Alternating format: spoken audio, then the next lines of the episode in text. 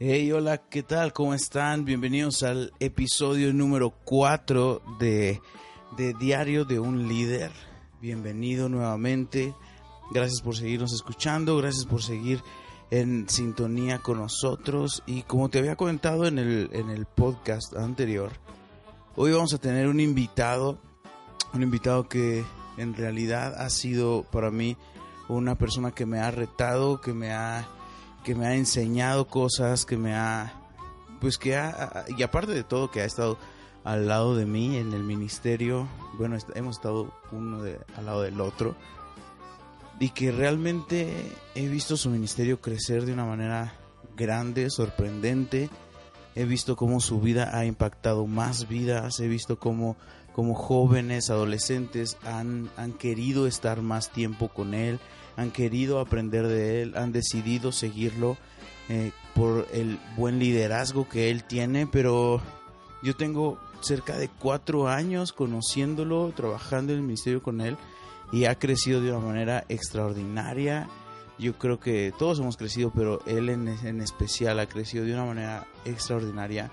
Y bueno, no quiero quitar más tiempo y quiero que se presente él y ahora sí, a ver, coméntanos cuál es tu nombre, cuál es tu ministerio.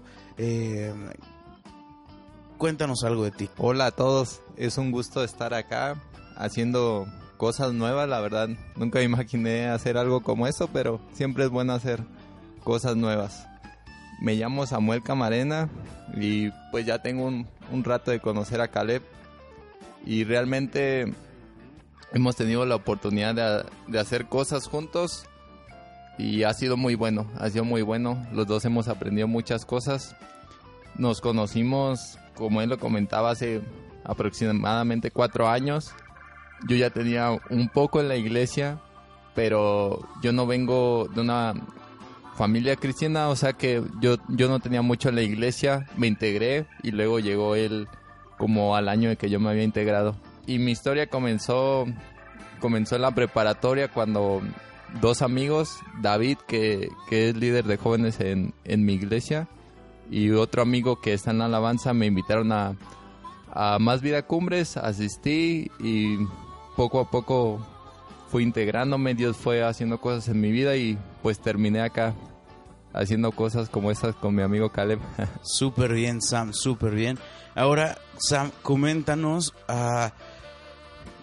Te invita a ti David y Axel, me parece que fue Axel.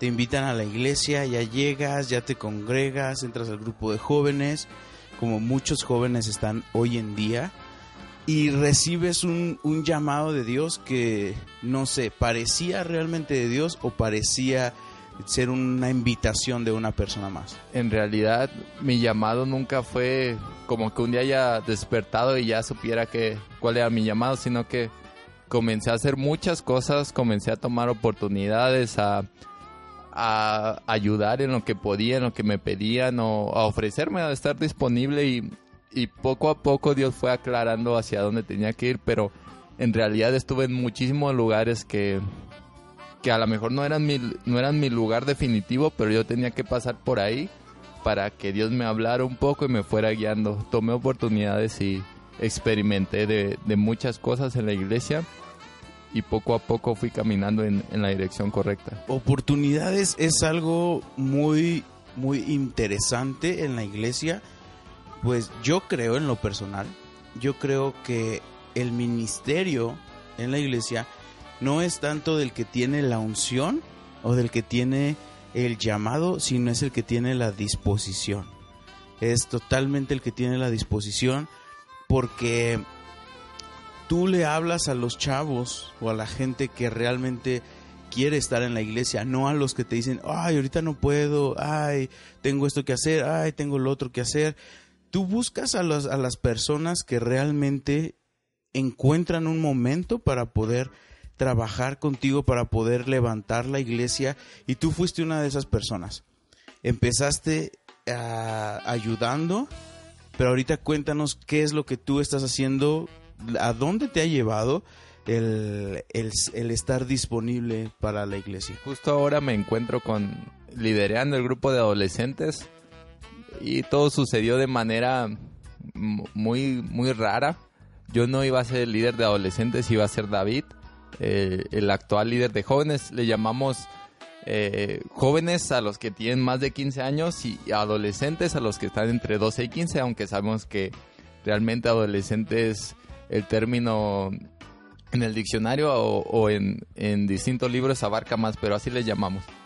Eh, y él iba a estar y por alguna razón u otra no pudo estar más porque él ya tenía jóvenes y, terminé yo estando en adolescentes eh, de una manera que a lo mejor yo no lo esperaba, no estaba preparado para eso, no, no, no lo sabía desde mucho antes, simplemente fue un día, de un día para otro, mira, tú vas a ser ahora el líder de adolescentes.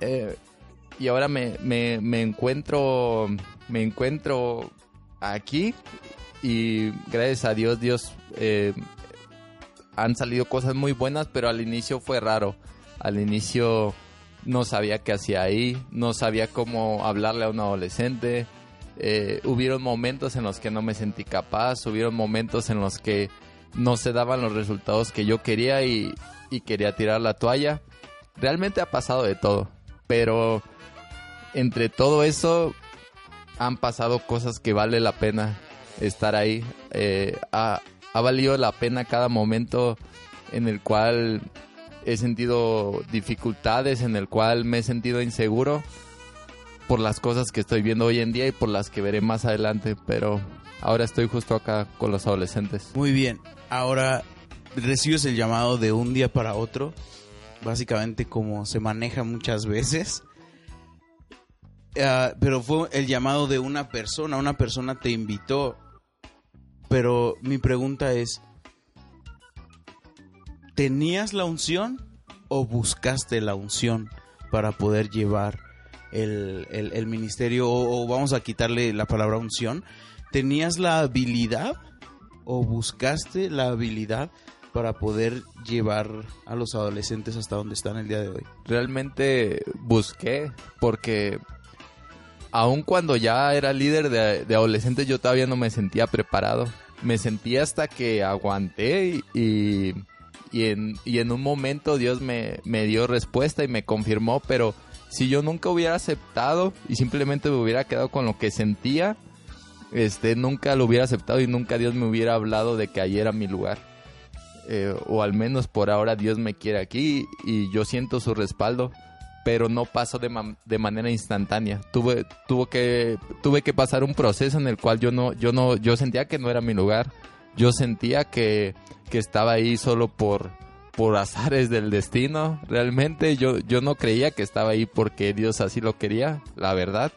Pero después de un tiempo, eh, Dios es bueno y, y Dios me ha mostrado por qué estoy ahí después de, un rato de aguantar. Y así pasa muchas veces. Así pasa en, en ocasiones en las cuales primero debes decirle sí a Dios y ya luego irá tratando con tu corazón. Pero si, si, si uno, uno no es obediente y solo se guía por lo que sentimos, nunca vamos a poder experimentar cosas como estas de parte de Dios. Súper bien. Ahí tocaste dos puntos. ah, muy buenos para, yo creo, para todos los que están empezando, estamos empezando en el liderazgo o queremos empezar en el liderazgo. Y uno de esos puntos, el primero que tocaste es buscar, buscar la habilidad, buscar la unción. ¿Por qué? Porque hay muchas personas hoy en día que piensan que tienes que estar preparado para entrar en el ministerio que tienes que estar listo, que tienes que tener la unción, que haya venido casi casi el ángel Gabriel a decirte, este es tu ministerio.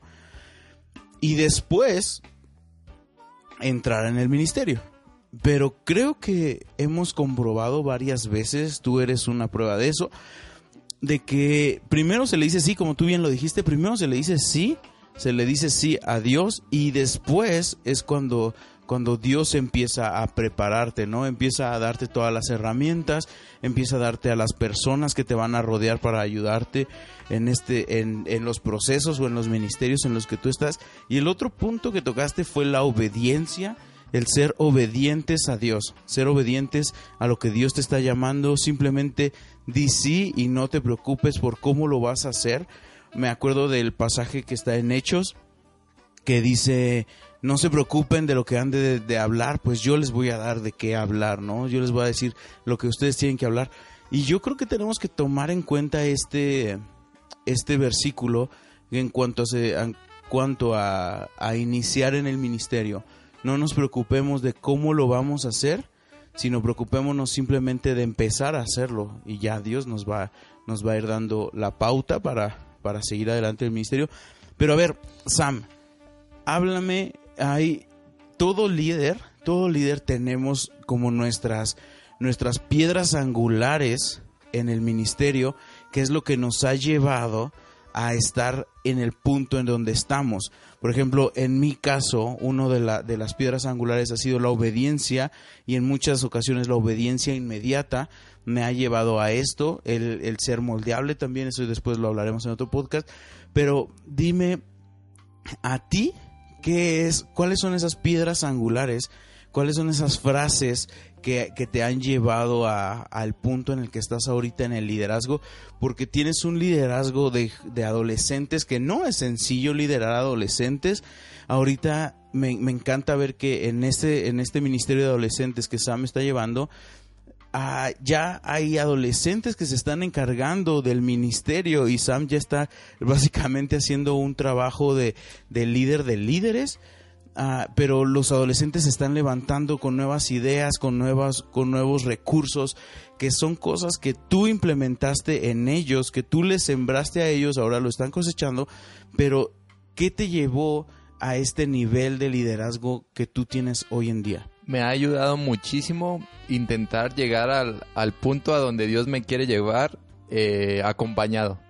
Nunca intentando llegar solo porque a veces nos podríamos preocupar porque nosotros estemos bien, dando fruto, siendo excelentes, pero descuidando a las demás personas. Eh, cu cuando comencé con adolescentes, yo les, estaba echando, la verdad, muchas ganas y las cosas no se daban y duré como un año en el que aparentemente no había ningún fruto, no, no llegaban los adolescentes, no, no teníamos buenas fiestas, no teníamos buenas reuniones porque no habían. Pero yo en ese año invertí en, en los líderes que ahora son, que siguen siendo líderes, invertí en ellos y a pesar de que no se veía un fruto de multitudes, no se veía un fruto de para los ojos de los demás, esos tres líderes iban creciendo y a, al poco más de un año, esos tres líderes me ayudaron a que Teens creciera. Bueno, esos son más líderes. Esos líderes me ayudaron a que Teens creciera. Creo que es muy importante invertir en, las, en, en más personas y preocuparnos por ellas. Preocuparnos aún más por lo por el por las mismas personas que por lo que puedan llegar a ser. Eh, al, principio lo, los líderes de teens realmente no, no estaban tan metidos con el ministerio, pero yo intentaba preocuparme por sus vidas, aun cuando fueran eficientes o no en el ministerio. E, eso era algo aparte, pero aun cuando no le estuvieran echando ganas, o sí, yo me intentaba preocupar por ellos, como personas, como amigos, y ya después los frutos de ellos se fueron dando solos. Ellos comenzaron a mostrar interés, comenzaron a interesarse en el ministerio, después ellos solos primero sembré en ellos o eso, eso intenté y, y, ya después ellos comenzaron a andar. Pero es importante siempre, siempre buscar un equipo, no intentar llegar a las metas solo. No correr, no correr o, o intentar ir tan rápido para llegar a un lugar porque vas a llegar solo. Mejor ir, ir al ritmo que Dios nos marque y ayudando a más personas a que lleguen con nosotros a la meta ayudar a, a, a, las personas en lo que necesiten, no solamente en aquello que nosotros les podemos ayudar para buscar algo a cambio, ayudarles sin, sin esperar algo a cambio. Ok, ese es, ese es en el área uh, ministerial, en el área de liderazgo, cómo tú has levantado a tu equipo, pero ahora háblanos de qué es lo que a ti como persona te ha llevado hasta donde estás el día de hoy. Cuando yo comencé, eh, me intentaba echarle muchas ganas a, lo que hacía en la iglesia, en la escuela o, en diferentes actividades porque creía que, que mientras más excelente fuera, me, me, quizás no lo decía, pero yo sentía que era más valioso. Y poco después eh, de estar en la iglesia, Dios me habló que no, no importaba qué tan bueno fuera yo, Dios me amaba. No importaba en qué posición estuviera en la iglesia, no importaba qué tan buen líder fuera, no importaba qué tan buen trabajador, qué tan buen estudiante. Dios simplemente me amaba y eso me, me quitó muchísimo peso de encima. Me, me, ayudó a caminar realmente libre porque cuando tú cargas con un peso de, de, hacer ciertas obras para ganar algo, estás corriendo eh, tras algo que nunca vas a encalzar. Eh, eh, eso me ha ayudado para, para hoy en día sentirme libre, para hoy en día poder, poder caminar sin estar acarreando algo. Eso, eso es una de las cosas que quizás si, si tú estás comenzando en la iglesia, comienzas a hacer cosas buenas y está bien, pero nunca creas que, que estás ganando méritos o que estás eh, llenando de palomitas la lista que Dios te ha dado. No, simplemente Dios te ama y, y moldea tu corazón y con esto tú comienzas a hacer cosas, pero no estás ganando nada. Eh, ya Dios ya nos ha dado todo. Eso es algo que a mí me ha ayudado muchísimo. Eso es a lo que yo llamaría encontrar tu identidad en Dios, ¿no? Encontrar tu identidad en lo que Dios quiere para ti, en que lo que Dios quiere no es simplemente que hagas en cosas en la iglesia, sino es que seas un hijo de Dios, ¿no? Que te creas realmente un hijo de Dios, no un siervo únicamente de Dios. Me encanta a mí este ese punto porque creo que todos deberíamos de tener de tener este ¿cómo se puede decir? Deberíamos de tener esta esta frase en nosotros que somos hijos y no esclavos, somos hijos y no solamente siervos.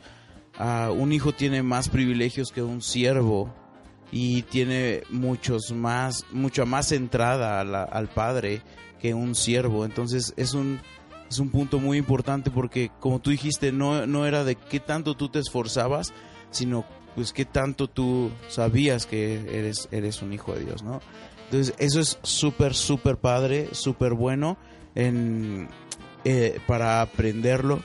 Y vamos a dejar este podcast aquí. La entrevista con Sam no se queda aquí va a seguir en el siguiente podcast, pero ah, me encantaría que, tú pudieras ah, ponerte en contacto conmigo si te agrada el podcast, que, nos dejes algunas preguntas tal vez para siguientes invitados o algún tema que te gustaría que, que tomáramos.